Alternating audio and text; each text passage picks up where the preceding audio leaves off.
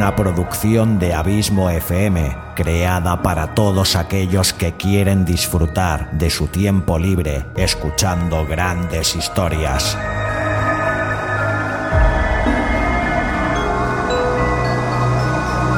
Audiolibros y relatos. Un podcast literalmente literario.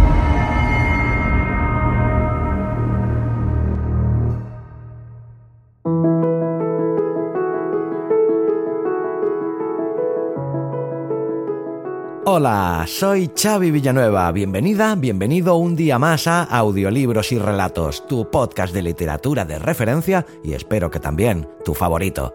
Décimo cuarto capítulo de la sexta temporada y 204 en el cómputo total del programa y decirte también que último capítulo de este año 2023 que comienza su declive y al que ya le queda muy poquito para llegar a su fin.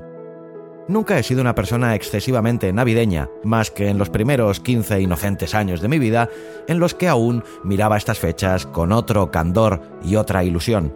Pero por hacer un balance muy rápido de este año que se nos despide, solo nombraré dos de las cosas que me han pasado y que son las que mejor retratan lo que pueden dar de sí 365 días. Como punto negativo, este año he vuelto a tener un buen susto de salud que el mes de septiembre me llevó a pasar unos larguísimos días al hospital, pero del que, de nuevo, he salido sin ningún tipo de secuela, aunque aún guardo reposo. Como punto positivo, en cambio, muy, muy positivo, la verdad, es que a primeros de año volví a encontrar el amor, con mayúsculas. Ese que no duele, ese en el que todo es bonito y se lucha contra todo lo feo en un frente común, ese amor que es respetuoso contigo y con todo lo que te rodea y te importa, ese amor que te hace sonreír todos los días y te llena de felicidad sana y tranquila, ese amor que está en lo bueno y en lo malo, a las duras y a las maduras. Ali, con su aparición en mi vida, ha conseguido que desde febrero, pese al susto vivido en septiembre, este moribundo año 2023 se ha convertido sin lugar a dudas en uno de los mejores años de mi vida. Os lo puedo garantizar. Muchísimas gracias, Ali, por todo lo que me has dado y por cómo me has hecho sentir hasta en los peores momentos de este maldito susto que nos ha tocado compartir. Todo ello me ha llevado a tener la certeza que eres, sin lugar a dudas, la mujer de mi vida. Alicia Martínez Llago, muchísimas gracias, de veras aprovecho este canal para hacértelo saber. Y a ti, como oyente de audiolibros y relatos, pues sabes que no soy mucho, o más bien nada, de explicar cosas personales y utilizar este podcast pues para otra cosa que no sea el hecho de difundir la literatura en su más amplio sentido. No soy dado a explicar cosas que no atañan directamente al podcast o a su contenido. Pero de esto te quería hacer partícipe ya que lo que te acabo de contar me llena de muchísima alegría y felicidad. Como también te confesaré que este 2024 que va a empezar, en febrero, nos llevará a unirnos a Ali y a mí en matrimonio. Con eso te lo digo todo.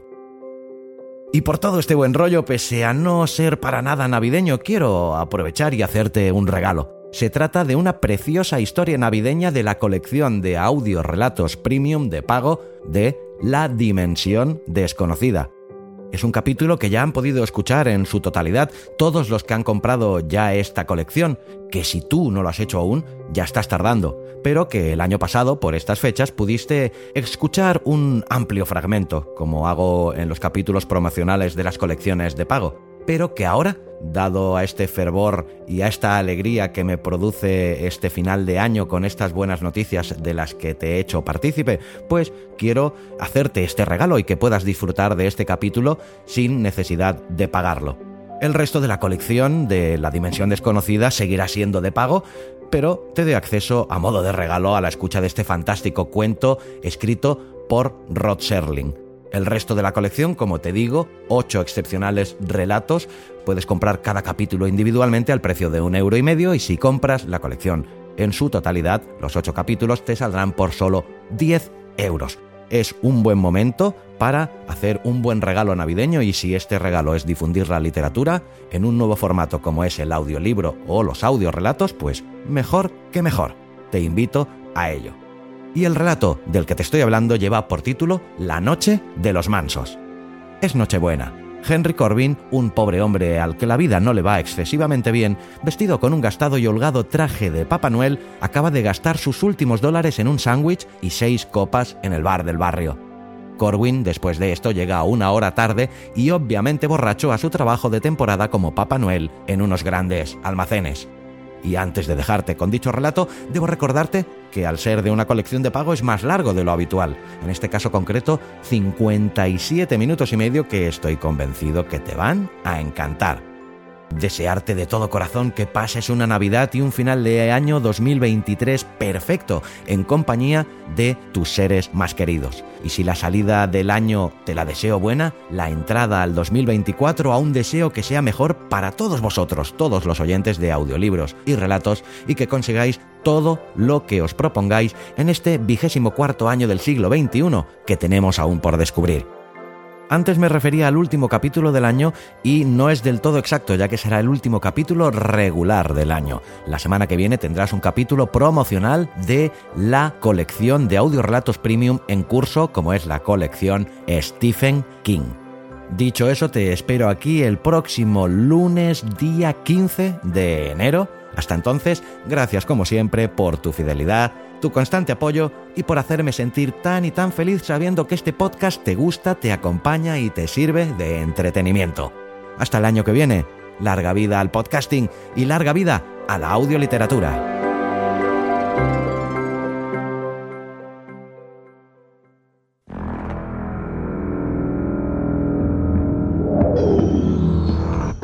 Existe una quinta dimensión más allá de lo que el hombre conoce es una dimensión tan colosal como el espacio, fuera límites como el infinito.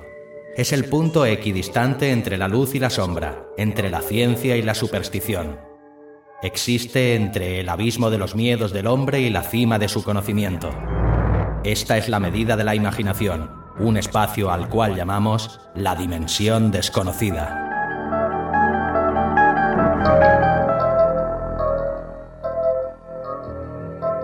La Noche de los Mansos.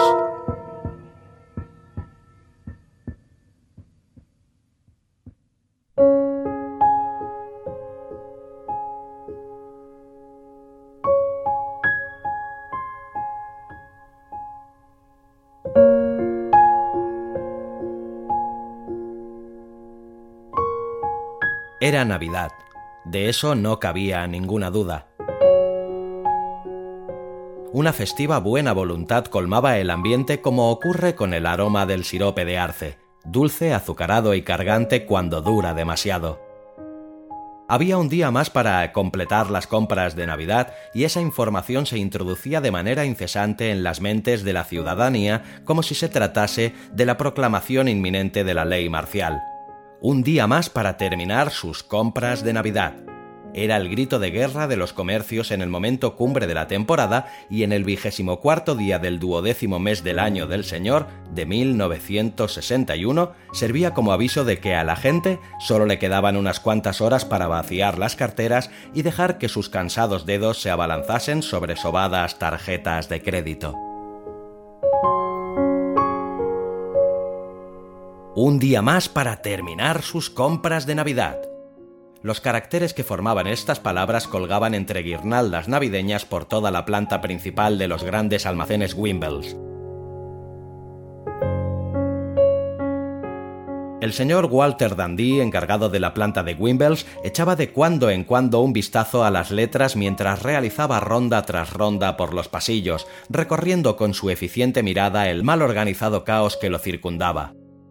Se trataba de un hombre calvo y de pequeña estatura que andaba por los 50 años y con una barriga algo prominente, aunque eficaz a más no poder a la hora de dar cualquier paso o adoptar una actitud determinada.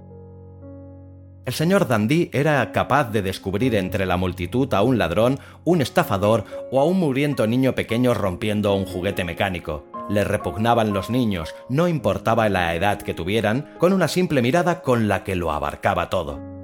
También podía darse cuenta de la incompetencia de un vendedor con solo escuchar un par de frases de su primer discurso de ventas.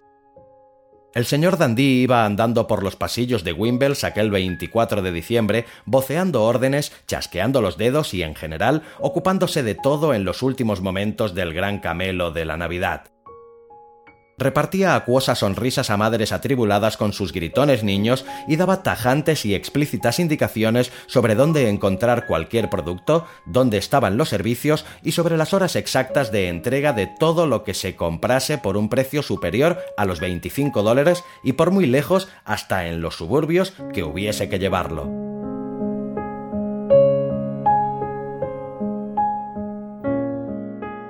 Al pasar junto a la sección de bolsos de señora, cuando se dirigía al departamento de juguetes, se dio cuenta de que la silla de Santa Claus estaba vacía. Una de sus ralas y pequeñas cejas, que formaba una ridícula inclinación sobre un ojo azul diminuto, se disparó hacia arriba como signo de la inquietud que se había suscitado rápidamente en él. Sobre la silla había un cartel que decía Santa Claus volverá a las seis.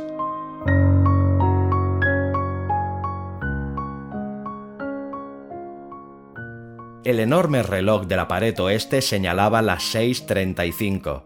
Santa Claus llevaba 35 minutos de retraso. En el bien redondeado abdomen del señor Dandy, una incipiente úlcera le daba pequeñas punzadas en el hígado. Eructó y notó que la furia iba cobrando cuerpo como una pequeña llama de pronto avivada por un fuelle. Aquel maldito Santa Claus era una desgracia para la empresa. ¿Cómo se llamaba? ¿Corwin? Aquel maldito Corwin había sido el Santa Claus menos digno de confianza que habían contratado jamás. Sin ir más lejos, Dandy lo había visto el día anterior sacar una petaca y dar un trago nada sutil en medio de un grupo de niñas de no más de diez años. Dandy le lanzó una mirada heladora que congeló a Corwin en plena ingestión de líquido. El señor Dandy era famoso por sus miradas heladoras. De jovencito, ya hacía treinta y tantos años en la escuela militar, había llegado a ser sargento mayor en cuarto curso, el único chico sin condiciones atléticas que logró alcanzar tal honor gracias a la heladora mirada que después llevó consigo a lo largo de toda su carrera profesional. Constituye una compensación por el hecho de no medir más de un metro setenta y dos y tener el tipo de una botella de Coca-Cola. En ese momento sentía una gran frustración por no poder dar rienda suelta a su ira, así que recorrió el lugar con la mirada hasta que vio a la señorita Wilsey, de la sección de bisutería, acicalándose ante un espejo. Se acercó como un animal se acercaría a su presa, la petrificó con su mirada y anunció. ¿No tiene nada mejor que hacer, señorita Wilsey? ¿Preparándose para un concurso de belleza? Hay clientes esperando. Tenga la amabilidad de atenderlos no se quedó más tiempo que el que fue suficiente para ver que el rostro de la chica perdía todo su color mientras regresaba rápidamente a su sitio tras el mostrador. Entonces se dio la vuelta para mirar de nuevo la silla vacía y maldijo al Santa Claus errante que ya llevaba 38 minutos de retraso.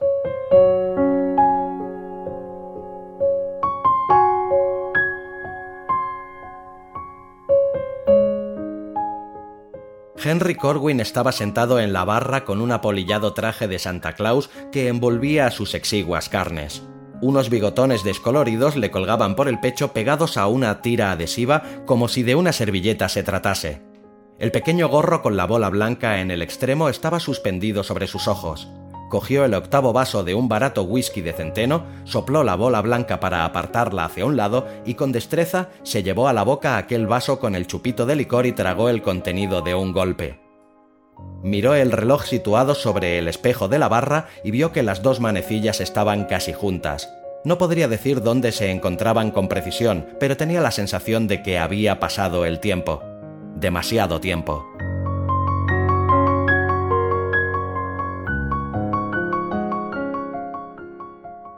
De repente tuvo conciencia de su imagen reflejada en el espejo y se dio cuenta de que no estaba lo bastante borracho porque aún parecía una caricatura. El uniforme de Santa Claus procedente del alquiler de disfraces Kaplan's Classy no solo había visto días mejores, sino también muy lejanos. Era de algodón de muy poco grosor, remendado y vuelto a remendar. El color se había ido diluyendo hasta convertirse en una especie de rosa enfermizo y la banda de piel blanca parecía algodón con el que se hubiera cebado el gorgojo. El gorro estaba muchas tallas por debajo de la suya y en realidad era un fez Schreiner adaptado al que le habían quitado la insignia. El rostro que le devolvía la mirada poseía unos ojos de amable apariencia y una cálida sonrisa algo torcida. Mostraba unas pequeñas arrugas en ambos extremos de la boca y hacía que uno deseara sonreírle a su vez. Corwin solía contemplar su rostro con indiferencia. Rara vez se fijaba bien en él. En aquel momento le preocupaba más el disfraz. Lo toqueteaba con los dedos y su tacto percibía lamparones de chupa chups más que considerables, manchas de helado que ya llevaban allí una semana y algunos agujeros de nuevo cuño lo bastante grandes para mostrar los dos cojines que se había atado por encima de la ropa interior. Apartó los ojos de su reflejo y señaló el vaso vacío. El camarero se acercó a él e hizo un gesto mirando al reloj. Me dijiste que te avisara cuando fueran las seis y media, anunció. Son las seis y media. Corwin sonrió y asintió.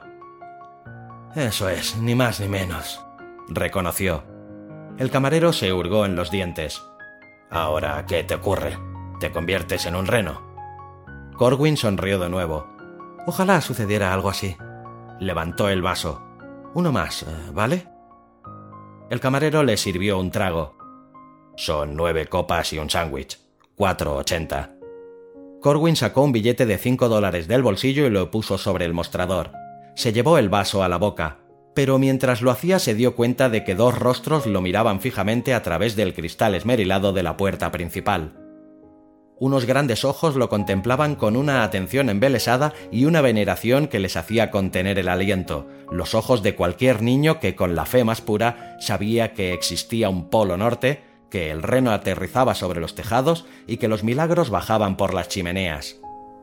Incluso unos niños como los que observaban albergaban aquella fe, en la mugrienta calle 118, donde los puertorriqueños se hacinaban en frías y sucias habitaciones hasta ser conscientes muy poco a poco de que la pobreza vestía los mismos ropajes tanto en las islas exuberantes como en los cañones de cemento que se encontraban a mil o dos mil kilómetros de ellas. Corwin no tuvo más remedio que devolver la mirada a los pequeños rostros y sonreír parecían pequeños querubines algo sucios en postales navideñas viejas y un poco arrugadas. Estaban emocionados porque el hombre vestido de rojo los estaba mirando.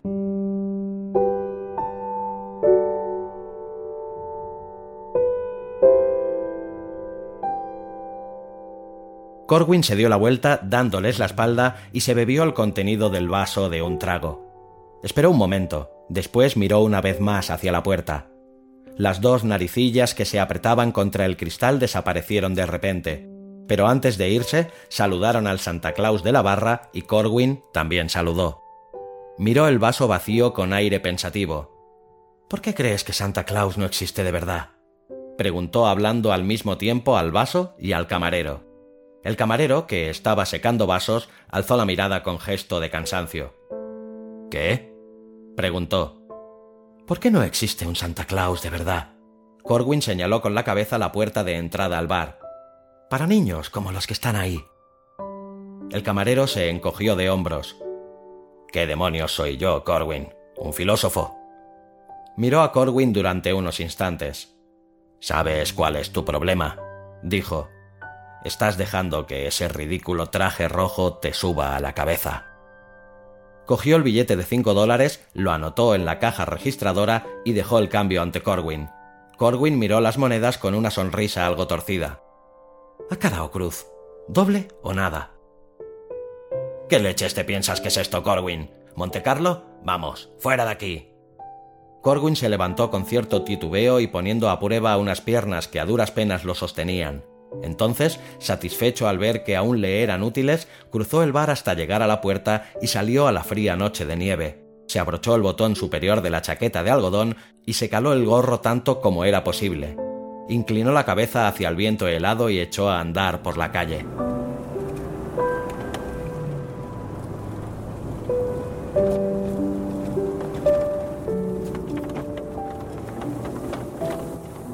Un gran Cadillac, con un árbol de Navidad que sobresalía de su maletero, pasó a su lado a toda velocidad tocando el claxon.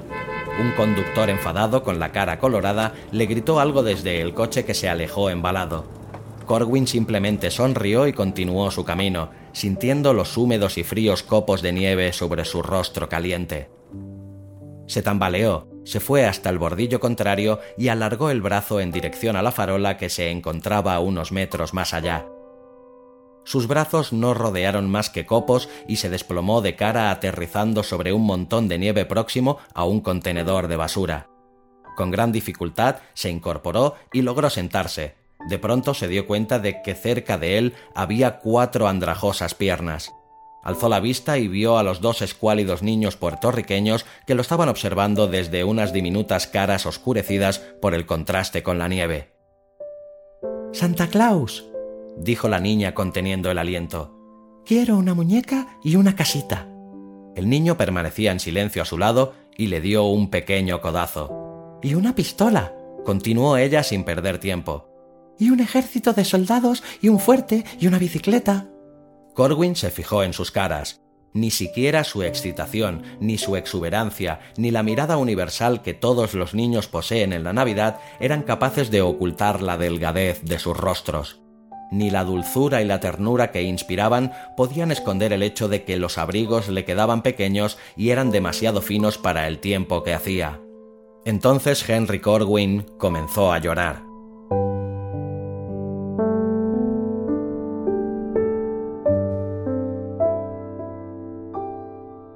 El alcohol había abierto de par en par todas las puertas cerradas por la cautela, lo que fluía al exterior eran sus frustraciones, sus miserias, los fracasos de veinte años, el dolor de ser Santa Claus año tras año metido en un traje apolillado, dando rienda suelta a fantasías que no le pertenecían, imitando lo que no eran más que mundos de ensueño que hacían de punto de partida para alguien. Henry Corwin extendió los brazos, atrajo a los niños hacia donde estaba y hundió su rostro primero en uno y luego en el otro, mientras las lágrimas le caían por las mejillas sin que fuera posible detenerlas. Los dos niños lo miraron fijamente, sin poder entender que aquel dios vestido de rojo que se dedicaba a repartir juguetes y a realizar maravillas increíbles pudiera estar sentado en un bordillo cubierto de nieve y llorase como lo estaba haciendo. ¿Por qué Santa Claus está llorando? susurró la niña al niño. Él contestó en inglés. No sé por qué está llorando. A lo mejor hemos herido sus sentimientos.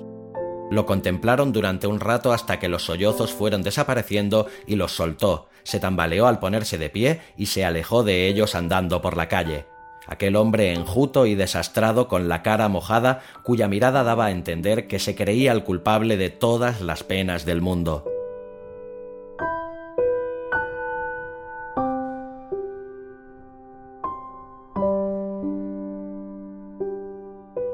Una hora más tarde, cuando el señor Dandy vio a Corwin entrar por la puerta lateral, sintió ese perverso placer que constituye uno de los rasgos esenciales de los hombres mezquinos. Ya podía descargar su cólera sobre alguien, una cólera que en aquel momento estaba ungida con aceite inflamable. Esperó a que Corwin se dirigiese hacia él tamborileando con las yemas de los dedos tras la espalda y entonces asió con destreza el brazo de Santa Claus al pasar a su lado. Corwin, dijo Dandy con los dientes apretados. Llega casi dos horas tarde. Vaya ahora mismo a su sitio para evitarles a los niños el disgusto no solo de ver que Santa Claus no está, sino porque el de estos almacenes además ha resultado ser un zopengo que anda de bar en bar y que estaría mejor en su casa haciendo de Rudolf el reno de la nariz roja. Le dio un empujón a Corwin. A trabajar, Santa Claus. Eso último se lo espetó como si fuera un insulto. Henry Corwin sonrió lánguidamente y echó a andar en dirección a la sección de Santa Claus. Se detuvo un instante junto a los trenes eléctricos y se quedó mirando a dos niños negros que no le quitaban la vista de encima como si aquello fuese una colección de milagros. Henry les guiñó un ojo, fue hacia el panel de control y empezó a pulsar botones. Tres trenes se pusieron en marcha al mismo tiempo echando a correr por las vías, pasando sobre los puentes a través de los túneles junto a las andenes de las estaciones salieron unos hombrecillos que agitaban linternas o lanzaban sacas de correo o hacían cualquiera de las maravillas propias de los hombrecillos de los trenes de juguete. Pero tras unos instantes se hizo evidente que Henry Corwin no poseía grandes habilidades mecánicas. Los dos niños se miraron uno al otro con creciente preocupación al ver que un rápido de Union Pacific iba corriendo la vía directo hacia una colisión con un tren de abastecimiento de la guerra civil. Henry Corwin comenzó a pulsar botones sin orden ni concierto, pero el choque era inevitable. Los dos trenes se encontraron de frente, dando lugar a un amasijo de metal abollado, vías retorcidas y diminutos empleados del ferrocarril que saltaron por los aires. Como las desgracias nunca vienen solas, Corwin aún llegó a pulsar otros dos botones que terminaron por rematar la faena. Realizó un cambio de vías que lanzó el tren de carga, que iba hasta los topes, contra el montón de chatarra que ya eran los otros dos. Los trenes de juguete salieron volando, los puentes se desplomaron y cuando el ruido se hubo mitigado, Corwin vio a los dos niños con los ojos clavados en él. ¿Qué pensáis? les preguntó Corwin avergonzado. Uno de los chicos miró a su compañero y después volvió a mirar a Corwin. ¿Qué tal se te da el mecano? preguntó. Corwin meneó la cabeza con cierta tristeza. Igual, más o menos. Pasó la mano por las cabezas de los dos pequeños revolviendo su pelo y después saltó por encima de la cuerda de terciopelo que estaba tendida alrededor de la silla de Santa Claus. Se había formado una cola de niños que esperaban y de madres que no dejaban de mirar el reloj, todos se abalanzaron en el momento en que aquel Chris Kingle, algo apolillado, ascendió hasta su trono. Se sentó en él durante unos instantes con los ojos cerrados mientras sentía que el lugar en que se encontraba comenzaba a dar vueltas a su alrededor. El decorado navideño y las luces de colores giraban sin cesar como si estuviese montado en un tío vivo. Intentó fijar la mirada en los rostros de los niños que sin cesar fluían junto a él. Intentó sonreírles y saludar. Cerró de nuevo los ojos y sintió náuseas. Esta vez, al abrirlos, se vio cara a cara con la borrosa imagen de una gárgola que se movía hacia él impulsada por una mujer pechugona y enérgica que adoptaba una postura parecida a la del boxeador Tony Galento. Adelante, Willy, chilló la voz de la mujer. Súbete en sus rodillas. No se te va a hacer nada, ¿verdad, Santa Claus? Venga, Willy, díselo. El niño de siete años recibió otro insistente empujón en dirección a Santa Claus. Corwin se incorporó a medias tambaleándose con precario equilibrio y extendiendo una mano vacilante. ¿Cómo te llamas, pequeño? preguntó Corwin justo antes de sufrir un ostentoso ataque de hipo.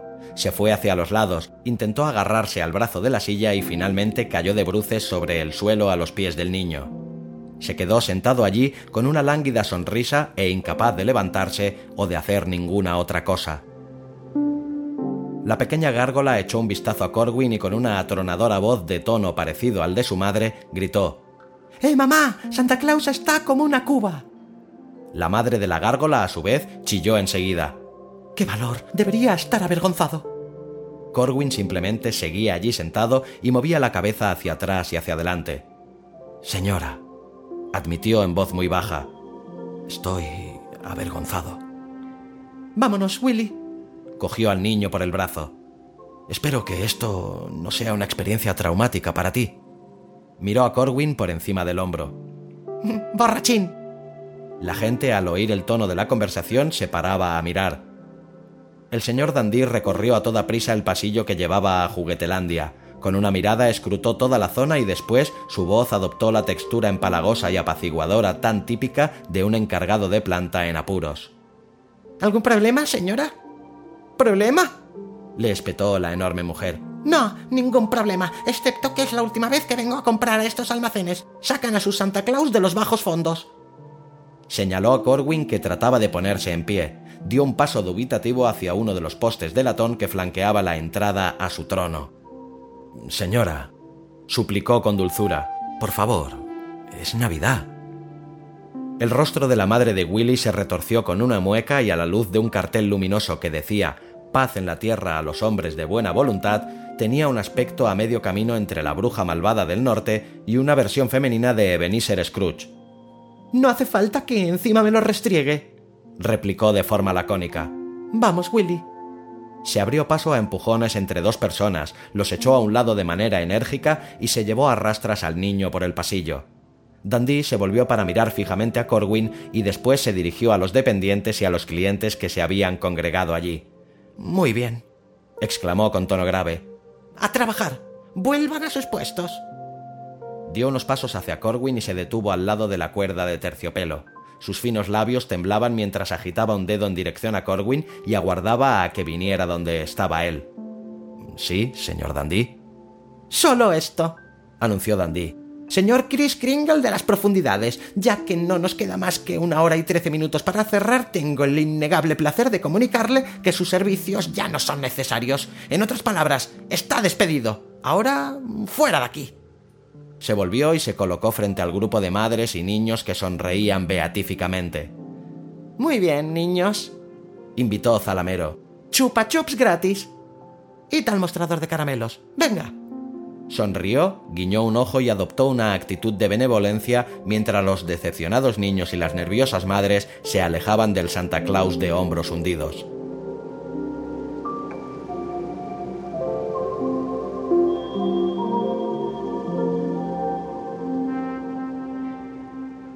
Corwin tenía los ojos fijos en el suelo y sentía las miradas de los niños. Tras unos instantes, se dio la vuelta y comenzó a caminar hacia las taquillas de los empleados.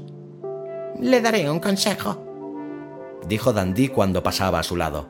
Será mejor que devuelva ese andrajoso traje rojo al sitio en el que lo haya alquilado antes de que termine cargándoselo del todo. Corwin se detuvo y se quedó mirando el pequeño rostro tembloroso. Se lo agradezco mucho, señor Dandy, dijo en voz baja. En lo que se refiere a la bebida, eh, eso no tiene excusa y le presento mis disculpas. De un tiempo a esta parte he descubierto que no tengo mucha elección a la hora de expresar mis emociones. Una posibilidad es beber y la otra es llorar. Y beber es mucho más discreto. Hizo una pausa y lanzó una breve mirada a la silla vacía de Santa Claus. Pero, en cuanto a mi insubordinación, negaba con la cabeza.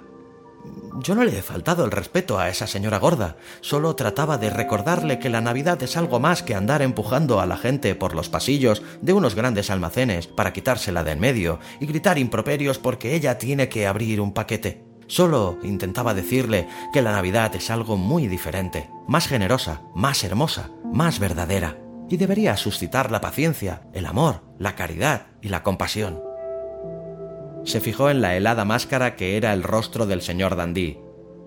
Eso es todo lo que le hubiera dicho, añadió con delicadeza, si me hubiera dado la oportunidad. ¡Qué filosófico! replicó el señor Dandy con frialdad. Y como despedida, quizá nos podría decir cómo haremos para vivir conforme a esos maravillosos principios navideños que nos ha entregado de forma tan desprendida y generosa. No había ninguna sonrisa en el rostro de Corwin, Movió la cabeza hacia los lados y encogió sus estrechos hombros. No sé cómo, respondió en voz baja. No tengo ni idea. Todo lo que sé es que soy un fracasado que se hace viejo, una antiguaya sin sentido que vive en un edificio de habitaciones de mala muerte, en una calle repleta de niños que piensan que la Navidad es un día en el que no hay colegio y nada más. Mi calle, señor Dandí, es un lugar lleno de gente miserable en el que lo único que puede bajar por la chimenea en Nochebuena es más pobreza. Le salió una sonrisa torcida y se miró la ancha chaqueta roja. Se trata de otra razón para beber. Así, cuando paso delante de las casas de vecinos del barrio, pienso que son el Polo Norte y que los niños son elfos y que yo soy Santa Claus de verdad y llevo una bolsa con regalos maravillosos para todos ellos toqueteó la ajada piel de algodón que tenía alrededor del cuello. Ojalá, señor Dandí, continuó mientras se daba la vuelta. Ojalá que una Navidad, solo una, pueda ver a algunos de los desposeídos, de los que viven en la miseria, de los desesperados y sin ilusiones. Solo una Navidad me gustaría ver a los mansos heredar la tierra.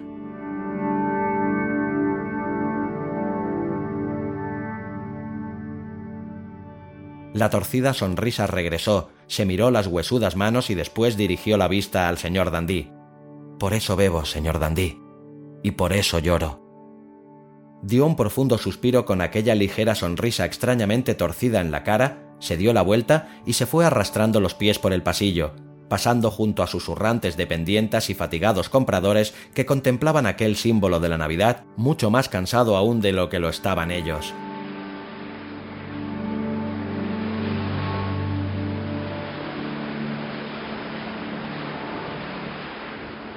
Henry caminaba por la avenida y dejó atrás la calle 104. Sentía la fría nieve sobre el rostro y miraba distraído los festivos escaparates de las tiendas al pasar junto a ellas. Al llegar a su bloque se dirigió hacia el bar andando con lentitud, con las manos escondidas bajo las axilas. Dobló una esquina y tomó un callejón que conducía a la puerta de atrás del local y entonces fue cuando oyó el sonido. Era un sonido extraño, cascabeles o algo por el estilo, pero muy extraños. Sonaban en cierto modo amortiguados e indistintos. Se detuvo y miró al cielo. Se sonrió y meneó la cabeza tratando de convencerse a sí mismo de que tanto los cascabeles como cualquier otra cosa solo existían en su mente, en su cerebro cansado y abotargado por el whisky. Pero, instantes después, volvió a oír los cascabeles y esta vez sonaban con más persistencia y más nitidez. Corwin se había detenido cerca de la plataforma de carga de una planta de venta de carne al por mayor. Miró de nuevo hacia el cielo sorprendido. Dio un respingo ante los desafinados maullidos de un gato en sus merodeos nocturnos que de pronto pegó un salto desde detrás de un barril y pasó como una bala a su lado por la nieve. Corrió por el callejón hasta llegar a otra plataforma de carga que había enfrente, saltó encima de un cubo de basura y al hacerlo tiró una bolsa de lona que a duras penas se mantenía sobre él. Después el gato desapareció en la oscuridad. La bolsa de lona aterrizó a los pies de Corwin y se abrió dejando salir parte de su contenido. Media docena de latas abolladas quedaron depositadas sobre la nieve. Corwin se agachó, enderezó la bolsa y volvió a meter las latas dentro. Después levantó la bolsa de lona, se la echó al hombro y se dispuso a devolverla a la plataforma. A medio camino, de nuevo oyó los cascabeles. Esta vez estaban mucho más cerca y sonaban con mucha más claridad. Una vez más se detuvo y alzó la vista hacia el cielo con los ojos como platos. Al sonido de los cascabeles se había unido otro. Corwin no era capaz de describirlo de no ser mediante la imagen mental del sonido de unos cascos diminutos. Dejó caer lentamente la bolsa de lona de sus hombros y su contenido se desparramó de nuevo por el suelo, Corwin la miró, parpadeó varias veces y se frotó los ojos que, atónitos, se clavaron en ella. De la bolsa abierta sobresalía la parte delantera de un camión de juguete, el brazo y la pierna de una muñeca, y era evidente que allí había juguetes de todas clases. Se puso de rodillas y empezó a rebuscar con la mano en el interior de la bolsa. Sacó un camión, una muñeca, una casita, una caja en la que ponía tren eléctrico y entonces dejó de buscar, tras darse cuenta de que la bolsa debía de estar repleta de todo tipo de objetos similares. Dejó escapar un grito de sorpresa e introdujo los juguetes en la bolsa. Se la echó al hombro y comenzó, tambaleándose, una lenta carrera hacia la calle, deteniéndose de cuando en cuando para recoger un juguete que se había caído, pero sintiendo que las palabras iban cobrando forma en su interior, y finalmente le salían por la boca. ¡Eh! gritaba mientras doblaba la esquina y salía a la calle 111. ¡Eh! ¡Atención todo el mundo! ¡Eh, niños! ¡Feliz Navidad!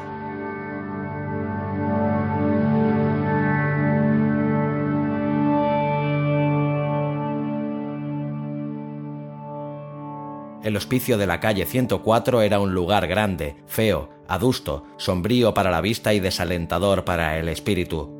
Su sala principal era un cuadrado desnudo lleno de bancos incómodos con respaldos rectos y una pequeña tarima y un órgano al final. Unos enormes carteles jalonaban las paredes con frases del tipo Ama a tu prójimo. Trata a los demás como desearías que te tratasen a ti. Fe, esperanza y caridad. Había unos quince ancianos harapientos diseminados por las filas de bancos. Algunos de ellos sostenían jarras de porcelana barata llenas de un café aguachinado. Las acunaban con sus frías manos y así sentían su calor y hacían que el vapor subiera hacia sus fatigados y barbudos rostros. Esos rostros eran los de la pobreza y la vejez, cada una de ellas incrustadas en las sucesivas capas de la desesperación de viejos solitarios cuyas vidas se habían desintegrado de manera, en cierto modo, silenciosa y veloz, para quedarse únicamente en unos dientes postizos, en jarras de café barato y en aquella horrible estancia con corrientes de aire en la que, a cambio de la religión y unas escasas gachas, había que entregar los últimos fragmentos de la dignidad que aún les quedaba. La hermana Florence Harvey dirigía el hospicio. Después de 24 años se había empezado a confundir con las propias paredes, los bancos y el triste ambiente.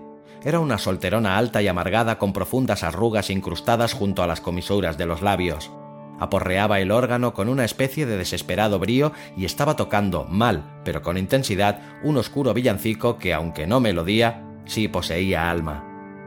Uno de los ancianos entró corriendo desde la calle y le susurró algo a otro viejo sentado en el último banco. Tras unos instantes, todos los ancianos estaban susurrando y señalando la puerta. La hermana Florence percibió el revuelo y trató de ahogarlo tocando aún con más fuerza, pero entonces ya se habían puesto en pie varios de los hombres y hablaban en voz alta y gesticulaban. La hermana Florence finalmente golpeó el órgano produciendo un desafinado acorde, se levantó y miró con ira a los viejos que estaban ante ella. ¿Qué significa todo esto? preguntó enfadada. ¿Qué es ese ruido? ¿A qué viene este alboroto? El anciano que había traído la noticia se quitó el gorro y, nervioso, se puso a darle vueltas con las manos. Hermana Florence, dijo con timidez. No he bebido ni una gota desde el jueves. Bien lo sabe Dios, pero le juro que aquí mismo que acabo de ver con mis propios ojos uh, a Santa Claus viniendo por la calle hacia aquí y va dándole a todo el mundo lo que le pide. Los otros viejos mascullaron exclamaciones. Los ojos apagados y tristes cobraron brillo. Los ancianos rostros se animaron y sus voces salpicaron la sala. ¡Santa Claus! ¡Viene hacia aquí! Y nos trae todo lo que queramos. La puerta de la calle se abrió de golpe y entró Henry Corwin con la cara colorada, los ojos brillantes y al hombro la bolsa de cuya parte superior sobresalían paquetes envueltos con alegres papeles. Corwin dejó la bolsa en el suelo, miró hacia arriba con ojos centelleantes e hizo un gesto típico de Santa Claus al llevarse un dedo a la punta de la nariz. Echó un vistazo a su alrededor, sonriendo. La voz le salió a borbotones debido a la emoción. Es Nochebuena, caballeros, y yo soy el encargado de hacer que ésta sea feliz, señaló a uno de los ancianos. ¿Qué le gustaría a usted? El esquelético viejo se señaló a sí mismo desconcertado. ¿A mí? preguntó resollando por una boca sin dientes. Después se humedeció los labios. Me encantaría tener una pipa nueva. Casi se quedó sin aliento al decirlo. Corwin metió la mano en la bolsa sin ni siquiera mirar. Sacó una Merschaum con bada. Hubo varios oh y ah cuando el anciano cogió la pipa con sus trémulos dedos y se quedó mirándola embobado. Corwin señaló a otro viejo. ¿Y qué me dice usted? preguntó. Aquel anciano abrió y cerró la boca varias veces antes de articular sonido alguno. Podría ser... dijo con voz ronca. Podría ser un jersey de lana. Corwin realizó un histriónico gesto teatral. Pues que sea un jersey de lana, anunció a bombo y platillo. Se detuvo al meter la mano en la bolsa y alzó la vista de nuevo. ¿De qué talla? El anciano agitó dos pequeñas manos de venas azuladas. ¿Y a quién le importa?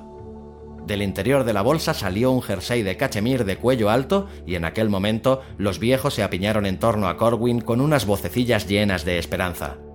¿Hay otro jersey para mí? ¿Y tabaco de pipa? ¡Un cartón de cigarrillos! ¿Unos zapatos nuevos? ¿Una chaqueta de smoking?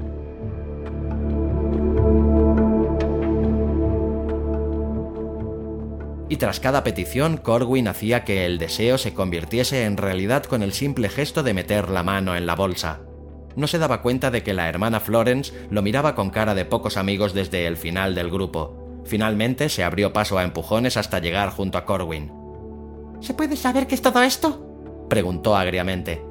¿A qué viene presentarse aquí e interrumpir los oficios del Nochebuena? Corwin se rió con ganas y dio una palmada. Mi querida hermana Florence, dijo hablando a borbotones. No me pida que lo explique, no puedo explicarlo. Estoy tan asombrado como usted, pero aquí tengo una bolsa de Santa Claus que da a todo el mundo justo lo que desea como regalo de Navidad. Y mientras salgan regalos de ahí, yo pienso seguir entregándolos. Sus ojos se humedecieron al meter la mano de nuevo en la bolsa. ¿Qué le parecería un vestido nuevo, hermana Florence? La delgada y huesuda mujer dio media vuelta para mostrar su desaprobación, pero no sin haber percibido el fogonazo de una gigantesca caja completamente envuelta en lazos que Corwin extraía de la saca. Una vez más surgieron las voces de los ancianos, dulces, quejumbrosas, insistentes, y Corwin se pasó los cinco minutos siguientes sacando cosas de la bolsa hasta que dio la impresión de que se encontraban en un lugar en el que se hubiera estado haciendo el inventario de unos grandes almacenes. Corwin no vio a la hermana Florence entrar con el policía. Señaló a Corwin desde la puerta y el agente fue hacia él. Llegó hasta donde estaba y se cernió sobre él como absoluto representante de la ley y el orden. Le puso una mano en el hombro. Usted es Corwin, ¿verdad? Preguntó. Corwin se puso de pie con una sonrisa tan amplia en el rostro que le dolía la mandíbula. Henry Corwin, agente, anunció y después rió en un espasmo de placer. Al menos era Henry Corwin. Puede que ahora sea Santa Claus o Chris Kringle, no tengo ni idea. El policía lo miraba sin entender nada y olisqueó el aire. Está usted borracho. ¿No es así, Corwin? Corwin volvió a reírse y la risa le salió tan maravillosamente suntuosa, contagiosa e irresistible que los demás ancianos se unieron a él. ¡Borracho! gritó Corwin. Por supuesto que estoy borracho. Ya lo creo que estoy borracho. Me he emborrachado con el espíritu de la Navidad. Estoy intoxicado por el milagro de la Nochebuena. Estoy ebrio de alegría y de placer. Sí, agente, en el nombre de Dios, estoy borracho. Un viejo sin dientes miraba a su alrededor, perplejo. ¿Qué dice que ha estado viviendo? El policía alzó las manos otra vez para pedir silencio y le dio una patada a la bolsa de lona como si fuese un gesto lleno de significado. Aclaremos este asunto de una vez, Corwin. Lo único que tiene que hacer es enseñarme la factura por la compra de todo este material. A Corwin se le heló la sonrisa. ¿La factura? dijo tragando saliva. La factura.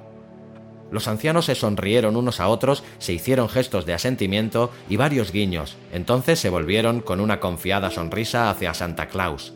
Corwin no asentía, lo único que hacía era tragar más y más saliva y menear la cabeza hacia los lados. No tiene factura, ¿verdad?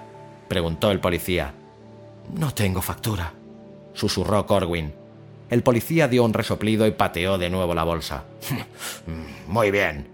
Pongan todos esos objetos robados aquí. Me encargaré de que los reclamen una vez que descubra de dónde los ha sacado. Se volvió hacia Corwin. Muy bien, Santa. Usted y yo vamos a dar un pequeño paseo hasta la comisaría. Cogió a Corwin por el codo y lo empujó en dirección a la puerta. Corwin miró hacia atrás y echó un último vistazo a los ancianos. Todos iban depositando sus regalos uno sobre otro en el suelo. Lo hacían en silencio, sin lamentaciones y sin señal alguna de decepción. Era como si estuvieran más que acostumbrados a que los milagros fueran algo frágil y quebradizo se habían pasado la vida intentando aferrarse a una ilusión y esta vez no tenía por qué ser diferente. La hermana Florence regresó a la tarima y gritó el título del siguiente villancico. Un, dos, tres. Chilló y entonces se enzarzó en un combate a muerte con la música mientras los ancianos comenzaron a cantar con sus vocecillas tristes y rotas. De cuando en cuando, uno de ellos lanzaba una anhelante mirada a su espalda hacia una pipa Merchaun o un jersey de cachemir en la cima del montón de regalos que ya estaba a un millón de kilómetros de allí.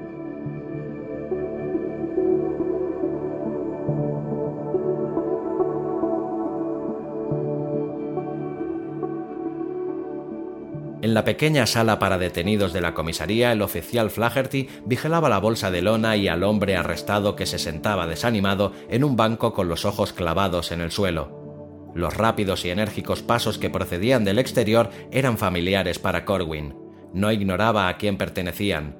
Estaba seguro de que la persona a la que conducían hacia aquella sala era Walter Dundee. Dundee tenía una mirada de iracunda satisfacción. Se frotó las manos con denuedo, como un verdugo feliz. Ajá, aquí está. Señaló a Corwin. Y aquí estamos. Hizo un gesto que comprendía toda la sala y después señaló la bolsa. Y ahí tenemos eso, y usted, mi nostálgico San Nicolás, estará muy pronto a la sombra. Se volvió hacia el oficial Flaherty y con voz esperanzada dijo ¿Cree usted que le podrían caer diez años? El oficial tenía un aire lúgubre. No tiene buena pinta, Corwin, declaró. Por supuesto, quizá le perdonen unos cuantos meses si nos dice dónde está el resto del botín. Miró a Dandy y movió la cabeza en dirección a Corwin. Ha estado regalando cosas durante dos horas y media. Debe de tener todo un almacén lleno. Corwin miró primero a Dandy y después al policía. Por último, dirigió la vista hacia la bolsa de lona. Me alegro de que lo mencione, dijo en voz baja. Tengo que mostrar una ligera discrepancia en ese punto. Dandy torció la boca. Escuche, Robin Hood el robo a gran escala de objetos que valen miles de dólares no admite una ligera discrepancia. Se dirigió a la bolsa y empezó a abrirla. Aunque debo decirle, Corwin, que todo este asunto no ha sido ninguna sorpresa para mí. Resulta que soy un magnífico juez de la naturaleza humana. Rebuscó en el interior de la bolsa y comenzó a sacar cosas, bolsitas de basura, latas, botellas rotas y un gran gato negro que pegó un salto berreando y salió corriendo de la sala. Noté ese brillo criminal en sus ojos. Continuó Dandy mientras se limpiaba un poco de ketchup del puño de la chaqueta. Desde el momento en que le eché el ojo encima. Mis conocimientos sobre los trastornos en el comportamiento humano no son una casualidad, y le puedo asegurar Dandy se cayó de manera repentina y lanzó un suspiro de asombro ante el montón de basura que había ido apilando en el suelo. De pronto fue consciente de lo que había estado sacando. Se quedó con la mirada fija en la bolsa, estupefacto. El oficial Flaherty hizo lo mismo.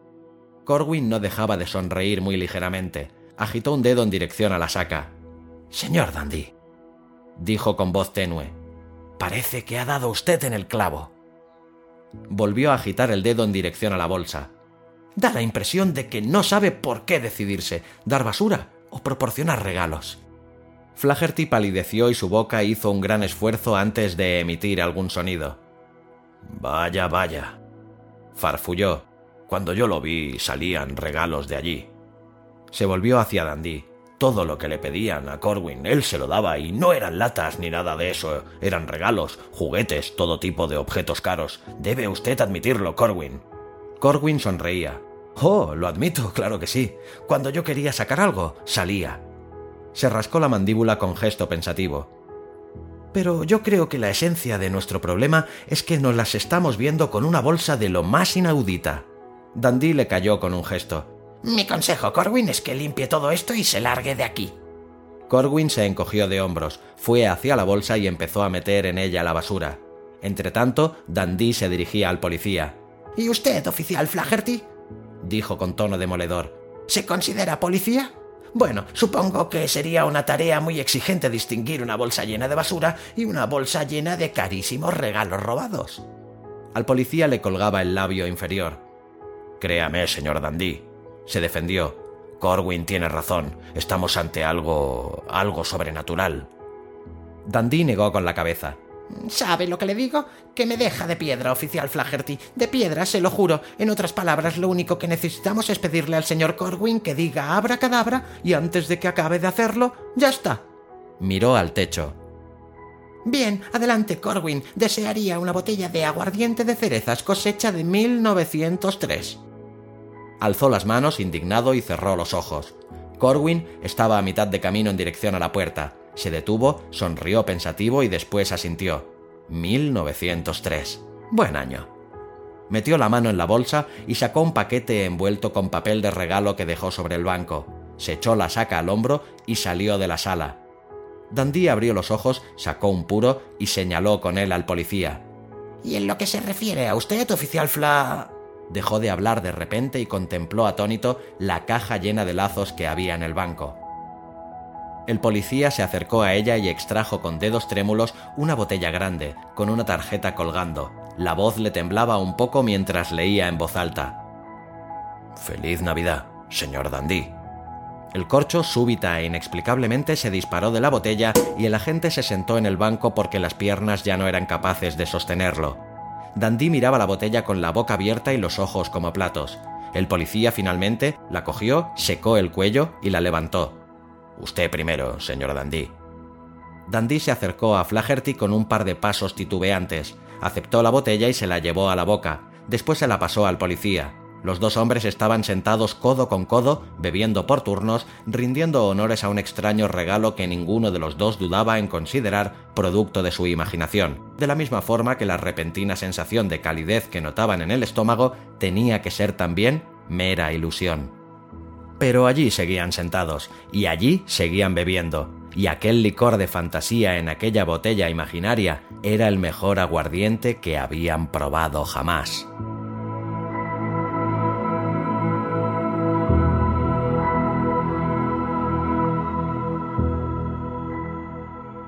La nieve caía ligera y lenta a través del resplandor de la farola de la esquina a cuyos pies se había sentado Henry Corwin con la bolsa de lona entre las piernas. La gente iba y venía, pero venían con las manos vacías y se iban con cualquier pequeña maravilla que hubieran pedido. Un anciano llevaba una chaqueta de smoking. Una mujer inmigrante de semblante triste y vestida con un chal no apartaba su cariñosa mirada de unas botas forradas en piel que acunaba entre sus brazos mientras se alejaba. Dos niños puertorriqueños cargaron sus regalos en un carrito rojo y nuevo y parloteando como ardillas de ojillos brillantes corrían por la nieve. Un legañoso vagabundo de Bowery agarraba con fuerza un televisor portátil, y la gente no dejaba de ir y venir. Una diminuta niña negra que apenas sabía andar, un viejo de 80 años, ex primer oficial de un barco bananero y que no había navegado en los últimos 20 años, un cantante ciego de gospel que miraba fijamente, sin ver, la noche tomada por la nieve y lloraba sin que casi se le pudiera oír, mientras que entre dos de sus amigos empujaban por la acera un órgano nuevo para llevarlo hasta la habitación que ocupaba en una casa de vecinos. Y la voz de Henry Corwin se elevaba sobre aquella baraunda y sus manos volaban entrando y saliendo de la bolsa.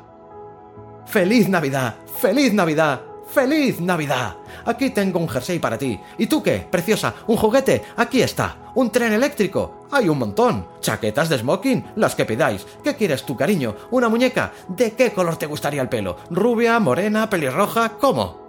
Y los regalos seguían saliendo y Henry Corwin sentía un entusiasmo y tenía una impresión de plenitud y de satisfacción como no había conocido en toda su vida. Hasta que las campanas de una iglesia lejana dieron las doce de la noche, Corwin no se dio cuenta de que la mayoría de la gente había desaparecido y la bolsa de lona yacía lánguidamente vacía a sus pies. El pequeño anciano desdentado que se había puesto la chaqueta de smoking encima de su raído abrigo miró a lo lejos hacia el lugar de donde llegaba el sonido de las campanas. Es Navidad, Henry, dijo sin alzar la voz. Paz en la tierra a los hombres de buena voluntad. Un niño puertorriqueño que disponía sus soldados de juguete sobre la nieve sonrió al Santa Claus sentado en el bordillo de la acera. Dios nos bendiga, susurró. A todos. Corwin sonrió y notó que en sus mejillas había algo húmedo y no era nieve. Seguía sonriendo al tocar la saca de lona. ¡Feliz Navidad a todos! Se puso en pie y miró al viejo que estaba cerca de él. Se estiró la barba postiza y comenzó a caminar por la calle. El viejo le tocó en el brazo. ¡Eh, Santa! ¿No hay ningún regalo para ti esta Navidad? Para mí, dijo Corwin con un hilo de voz. Pero... si he tenido el más hermoso regalo de Navidad desde que el mundo es mundo. Pero no hay nada para ti, insistía el anciano. Señaló la bolsa vacía. Nada de nada. Corwin se atusó los falsos bigotones. ¿Sabes una cosa? No se me ocurre nada que pueda desear. Dirigió la vista hacia la bolsa vacía. Creo que lo único que he deseado desde siempre es convertirme en el mayor repartidor de regalos de todos los tiempos. Y en cierto modo, eso lo he cumplido esta noche. Andaba despacio por la acera nevada. Aunque si pudiera elegir algo, lo que quisiera, como regalo. Se detuvo y volvió la vista atrás, hacia el viejo. Creo que me gustaría poder hacer esto todos los años. Guiñó un ojo y sonrió. Vaya, eso sí que sería un buen regalo, ¿verdad? El anciano le devolvió la sonrisa. Dios te bendiga, dijo Corwin. ¡Feliz Navidad! ¡Feliz Navidad, Henry! dijo el viejo. ¡Feliz Navidad! Henry Corwin se fue caminando por la calle con una sensación de súbita ligereza, de embotamiento, como si hubiese viajado a través de una tierra de luces para llegar por fin de repente a un limbo gris. No sabía por qué se había parado, pero se dio cuenta de que estaba a la entrada del callejón. Miró hacia él y sin poder reaccionar tras el primer impacto, volvió a mirar y contuvo el aliento. Su mente, su lógica, su entendimiento acerca de lo que puede existir o no, le decía en aquel relámpago instantáneo que aquello no era más que una ilusión que venía a sumarse a una noche llena de ilusiones pero allí estaba. En lo más profundo del callejón había un trineo y ocho renos diminutos, y lo que era aún más increíble, junto a ellos se encontraba un elfo fumando en pipa. Corwin apretó los nudillos contra los ojos y se los frotó de forma enérgica, pero al echar una mirada entre los dedos volvió a ver la misma escena. Te llevamos esperando un buen rato, Santa Claus, dijo el elfo dando una calada a la pipa. Corwin negó con la cabeza, lo único que quería era tumbarse en la nieve y dormir. Todo aquello no era más que producto de su imaginación, no cabía duda alguna. Se le escapó una risita tonta y nerviosa mientras señalaba la pipa. si fumas así, no vas a crecer. Volvió a reír de la misma forma y decidió que no tenía sentido irse a dormir, porque era obvio, así era precisamente como ya estaba, dormido.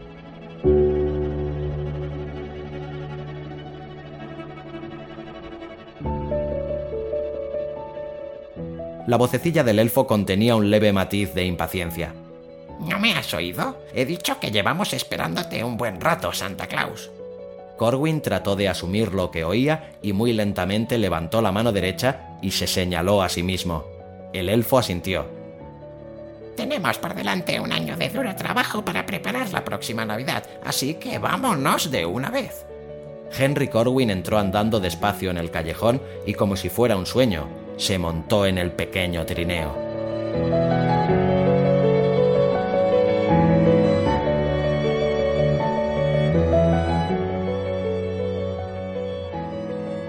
El oficial Patrick J. Flaherty y Walter Dundee bajaron los escalones de la comisaría cogidos del brazo y con un enorme bienestar en el cuerpo. Se detuvieron al pie de la escalera. ¿Se va a casa, oficial Flaherty? preguntó Dundee. Flaherty le sonrió feliz a través de unos ojos vidriosos. Sí, a casa, señor Dundee. ¿Y usted? A casa también, oficial Flaherty. Ha sido la mejor Nochebuena de mi vida. Se oyó un ruido y los dos hombres miraron al cielo. Dandy se estremeció. Fla, Fla, Flaherty, hubiera jurado que... Miró al policía que parpadeaba y se frotaba los ojos. ¿Lo ha visto? El agente asintió. Creo que sí. ¿Qué ha visto? Señor Dandy, creo que será mejor que no se lo diga. Me denunciaría por haber bebido estando de servicio. Venga, ¿qué es lo que ha visto? Señor Dandy, era Corwin, el mismo que viste y calza, montado en un trineo de renos y sentado junto a un elfo con el que iba derechito hacia el cielo. Cerró los ojos y lanzó un tremendo suspiro. Tan cierto como que estamos aquí. ¿No es así, señor Dandy? Dandy asintió. Tan cierto como que estamos aquí, oficial Flaherty. Su voz sonaba tenue y forzada.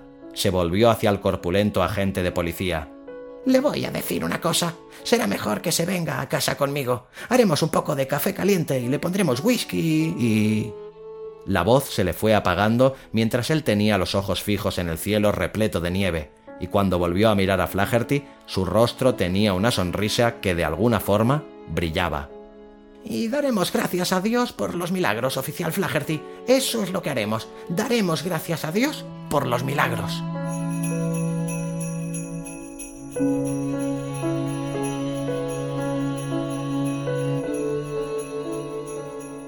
Cogidos del brazo, los dos hombres se internaron caminando en la noche, y sobre el cada vez más lejano sonido de unos cascabeles se impuso el potente retumbar del tañido de las campanas de una iglesia que anunciaban la llegada del nuevo día, el día más hermoso, el día más feliz de todos los días felices, el día de Navidad.